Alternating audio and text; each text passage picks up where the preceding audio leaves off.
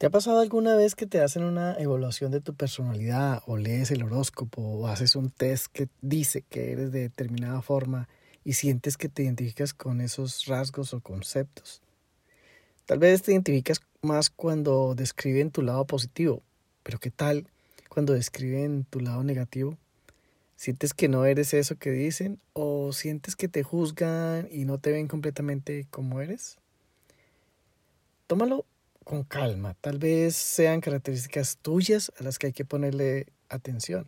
Sin embargo, también puede ser solo un sesgo de ese test o esa evaluación. te invito a que miremos esta perspectiva. Como humanos, para encontrar respuesta a algo, hemos intentado clasificar o dividir todo en grupos de cosas, de personas, de especies, géneros, generaciones, etc. Pero lo cierto es que cada persona es única y aunque tengamos rasgos o comportamientos semejantes, eso no nos hace ser de una determinada forma o estar en un determinado grupo. Sería yo creo que un mundo muy aburrido, ¿no? ¿O será que ya lo es por esa clasificación? Eres el dueño de tu vida y aunque te digan que eres A, B, C o D, tú puedes cambiar y evolucionar en cualquier momento.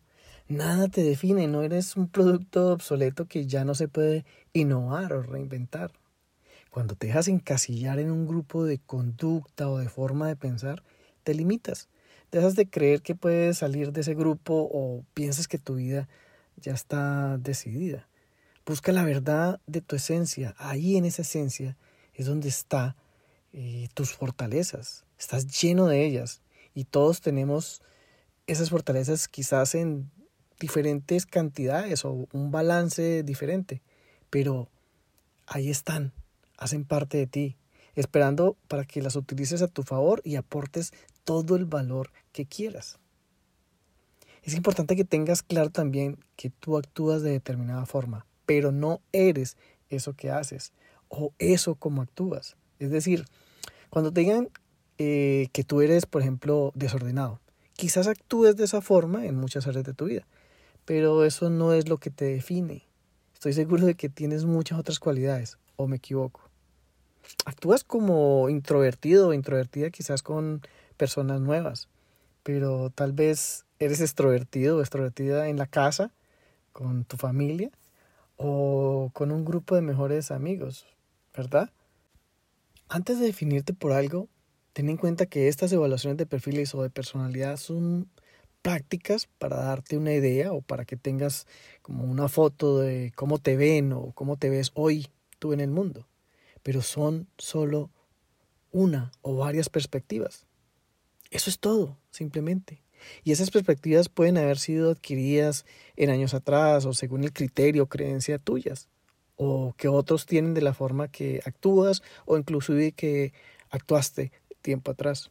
Es decir, es según una verdad que alguien o algo definió y nosotros le terminamos dando valor porque se volvió casi una norma, ¿no? Cuando le hemos dado valor o normalizamos esos criterios, usamos un juzgamiento o un calificativo negativo para describirnos. Por ejemplo, cuando dices no soy hábil o no es hábil, en vez de decir eh, me cuesta trabajo hacerlo o esto le toma más tiempo que a otros. O por ejemplo decir es que soy perezoso. ¿Qué tal si lo cambiáramos por hoy estoy perezoso? Nosotros se escucha mejor, sino que no te restas valor ni te juzgas, porque no te asocias a eso, sino que es algo que te pasa y ya. Si lo notas, cambiar el soy por reconocer algo que te limita o que te pasa y te hace actuar de determinada forma, te ayuda a entender que no, no eres ese concepto o eso que alguien o algo dice de ti. Ah, y claro está, si dices soy organizado o organizada, también puedes ampliarlo y cambiarlo por disfruto organizando. En resumen, lo que quiero que te lleves hoy es que un concepto no nos define, no nos hace más o menos que otros. Y cuando lo desasociamos de nosotros, quiere decir que nuestro valor no depende del mismo. Desasociar esos conceptos de las cosas o de los tipos de personas también nos permite ver a los otros tal y como son. Es decir, nos permitimos entender lo diversos y humanos que somos, pero sobre todo que todos ya valemos y aportamos. Espero haya sido útil para ti este tema. Escríbeme y cuéntame si hay algo de lo que te gustaría escuchar y lo incluiré en uno de los próximos episodios. Nos vemos pronto. Chao, chao.